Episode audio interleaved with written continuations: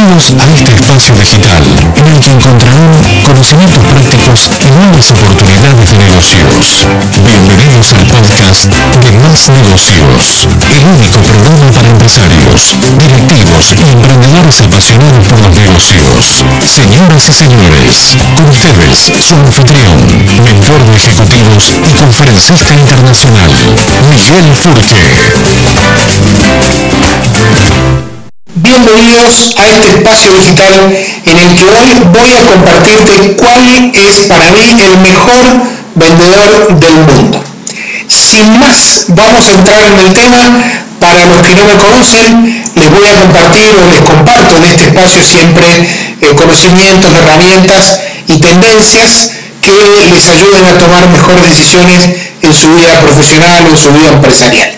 Así que esto es el mejor vendedor del mundo. Se lo quiero compartir porque cuando uso Spotify o uso Instagram o uso Netflix o inclusive Alexa, me llama poderosamente la atención la gran capacidad que tienen estas plataformas y muchas otras más para sugerirnos o recomendarnos determinados contenidos. Obviamente que esa recomendación que ellos, que estas plataformas nos hacen, tienen que ver con eh, su historia o la información que nosotros mismos le vamos brindando cada vez que la utilizamos.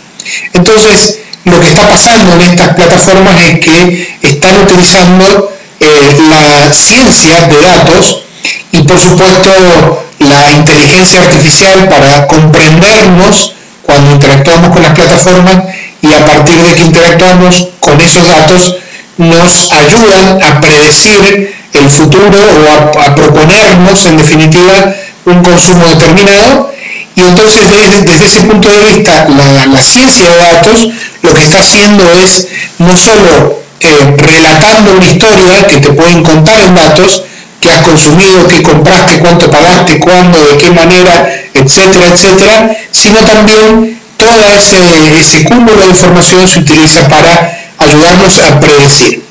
Y este es un, hecho muy destacable porque históricamente los sistemas de información en general se han preocupado más por relatar hechos pasados, pero eh, con la irrupción de la ciencia de los datos en estos últimos años y de la inteligencia artificial, lo que viene ocurriendo es que trabajan mucho en predecir o en mirar hacia adelante y no tanto en mirar hacia atrás.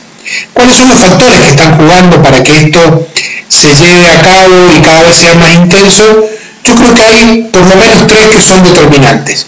Por un lado, la velocidad de procesamiento que tienen los ordenadores actuales, que obviamente si uno los compara con los de hace muchos años atrás, han crecido exponencialmente. Y el segundo aspecto que juega mucho en esto es la cantidad de datos que se pueden procesar. Hay algo que me ha llamado la atención últimamente y es que, por ejemplo, Google tiene una capacidad para crecer actualmente a razón de 120.000 teras por año. Es una cantidad monstruosa de información y seguramente con el paso del tiempo esa razón de crecimiento podrá ser aún mayor.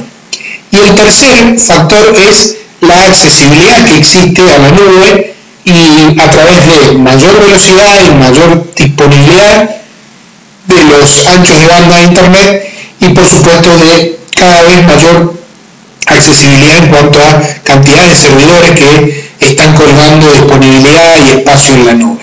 Esos tres factores creo que son determinantes para que la ciencia de datos nos permita avanzar. Pero ahora, ¿cómo llevamos esto al eh, mundo de los negocios?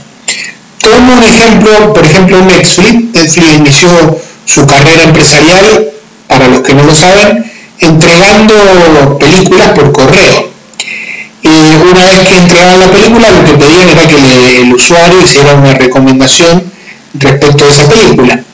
Y empezaron entonces procesando ese simple dato para luego ir avanzando en el tiempo y con toda esa información que fueron recibiendo han llegado al Netflix actual, que es capaz de recomendarnos con una precisión altísima. Pero fíjense que no es solo lo importante de que nos pueden recomendar, sino que con el cúmulo de información que tienen de cada uno de nosotros, pueden generar mejores productos, mejores contenidos.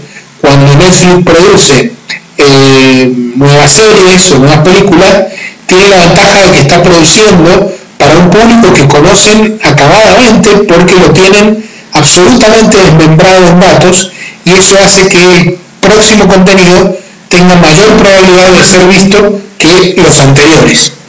Otro caso de grandes recomendaciones es YouTube, que tiene una increíble capacidad a través de sus algoritmos de recomendar, de recomendar. Entonces lo que hacen es transformar esa cantidad de datos en dinero. Y, yendo al mundo del marketing, en el mundo del marketing durante mucho tiempo y seguimos aún preocupados por trabajar mejor la experiencia del cliente. Pero para poder eh, disponer de, esa, una mejor experiencia generar una mejor experiencia, nada mejor que tener datos, porque de alguna manera cuando disponemos de datos lo que podemos hacer es personalizar mucho más nuestros productos. O sea que imagínense que con este cúmulo de datos que dan vuelta alrededor de cada uno de nuestros clientes, podemos predecir un montón de cosas y entonces transformar esos datos en, en dinero en términos empresariales. Por ejemplo, una de las grandes cosas que nos va a permitir eh, disponer de esta información, utilizar esta información de manera inteligente es bajar uno de los costos más relevantes, yo creo que el más relevante que tienen todas las empresas, que es el costo de adquisición de clientes o de nuevos clientes. ¿Por qué digo que va a permitirnos esto? Porque, por ejemplo, con más datos se pueden mejorar la efectividad de las campañas de publicidad digital que se tienen si yo tengo mayor precisión respecto de lo que buscan, mis clientes obviamente puedo invertir menos dinero en Google Ads o en Facebook Ads y todo eso. Otra cosa que me permite bajar los costos de adquisición de estos con, con mayor cantidad de datos es mejorar el delivery del producto, mejorar la entrega, mejorar los aspectos logísticos del producto. Si yo tengo datos y sé que mi cliente consume en tal lugar o de tal horario a tal franja horaria consume eh, en, determinada porción, lo que yo puedo hacer es mejorar mi producto en términos de entregabilidad y de usabilidad.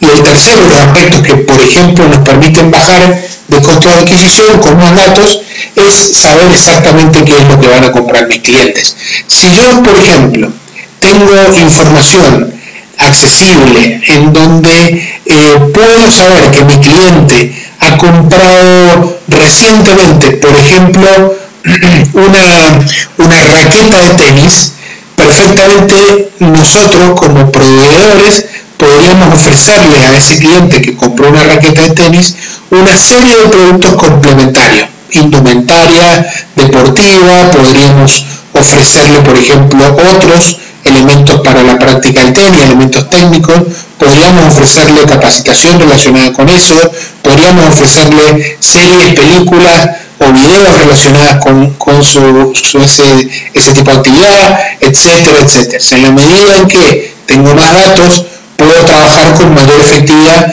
para ofrecerlo con mayor exactitud a mis clientes. Así que no les quepa la menor duda que el mejor vendedor del mundo es y por un tiempo más seguirá siendo la inteligencia artificial que a través de este gran procesamiento de datos que está disponible hoy nos permite venderle mucho más y con mayor efectividad y con un menor costo a nuestros clientes actuales o por supuesto a clientes potenciales.